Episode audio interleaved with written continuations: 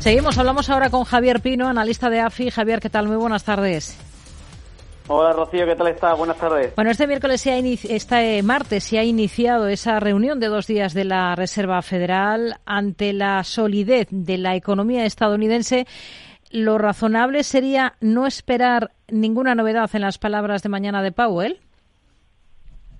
Pues al contrario, nosotros creemos que el riesgo radica principalmente eh, en que endurezca ese mensaje y sobre todo apoyado, pues como decían, ¿no? en esa solidez que está mostrando la, economía estadounidense y esa sorpresa que hemos tenido en el PIB del último del cuarto trimestre de, 2023. Lo que estamos viendo es que a pesar de que el mercado ha rebajado con intensidad las subidas que esperaba la Reserva Federal este año, de hecho cotizaba bajadas superiores a los 170 puntos básicos para, para 2024 y ahora las tiene en torno a los 130, todavía eh, eh, está muy alejada de esas expectativas que, que, tiene la Reserva Federal. En las proyecciones que publicaba en diciembre, el banco, eh, la Reserva Federal no esperaba más de 75 puntos básicos de bajada, pues, pues todavía hay, un, hay una elevada divergencia con, con el mercado y eso a, eso responde esa, esa apreciación tan fuerte que hemos tenido del dólar en, en las últimas semanas. Por lo tanto,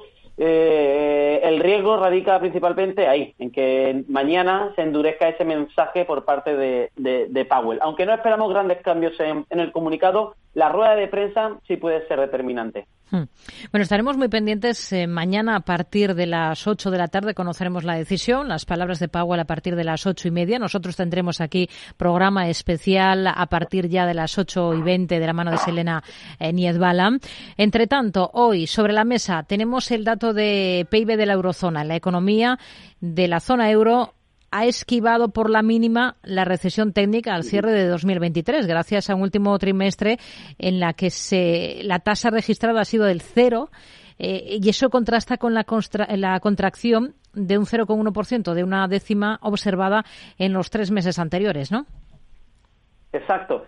Y, déjame barrer, barrer para casa, porque dentro de los grandes países de, la zona de la zona euro, España ha liderado el crecimiento trimestral en el, cuarto trimestre, donde el, crecimiento del PIB ha sido del, del 0,6 trimestral, frente a ese estancamiento en Francia o la, contracción que hemos tenido eh, en Alemania. Destaca también ese, esa sorpresa en el crecimiento en el caso de Italia y esto es lo que está dando soporte a los diferenciales periféricos, que lo estamos viendo, bueno, pues volver a zona de, de mínimos en las, en las últimas sesiones de, eh, bueno, pues eh, dando soporte a ese, a ese buen crecimiento o, respaldando o respaldado por ese buen crecimiento que está mostrando la, periferia frente, frente al core en estos, en estos últimos trimestres. Hmm.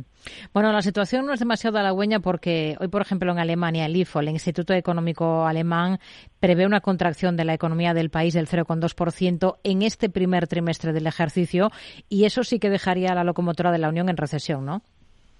Exacto. Eh, la la situación alemana es muy complicada. Tenemos una caída este trimestre que se explica sobre todo por ese mal comportamiento que estamos viendo en, la inversión.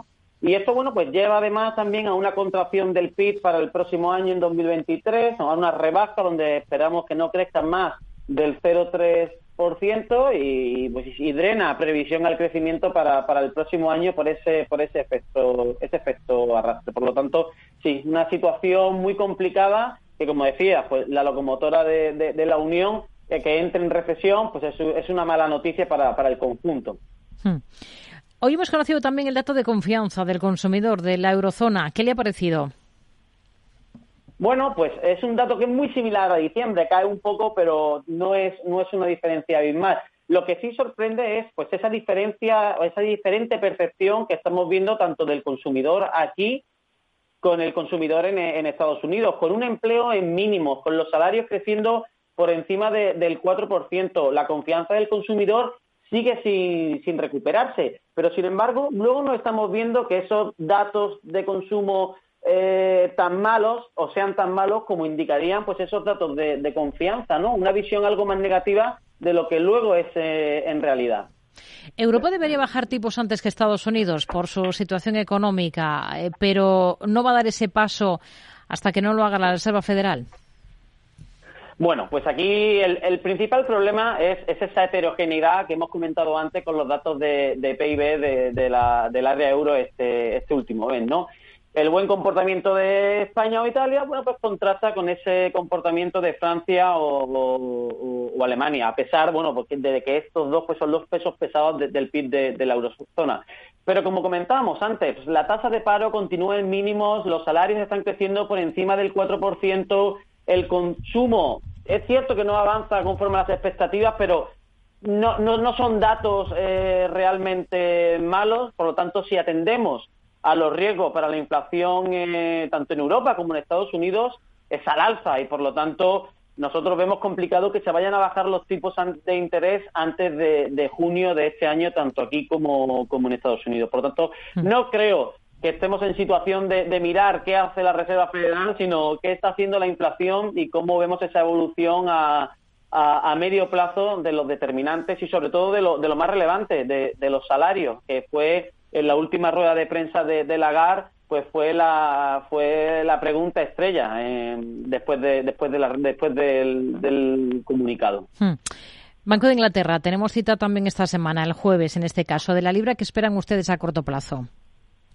Bueno, pues a, corto plazo todo depende del BOE. Hasta ahora, contra el dólar se ha mantenido muy estable, ha mantenido el BOE ha mantenido un tono moderadamente agresivo y eso, bueno, pues cualquier indicio de cambio en la retórica del BOE, pues sí puede llevar a una depreciación de, la libra a, corto plazo. Eh, no me gustaría estar en la situación del BOE, es una situación muy complicada, es una reunión justo después de la reunión de la Reserva Federal, donde todos esperábamos un mes relativamente tranquilo en cuanto a reuniones de los bancos centrales se refiere, pero que en el margen pues se puede intuir un cierto temor a, equivocarse y fue sobre todo muy muy notable en la reunión del Banco Central Europeo. Hmm.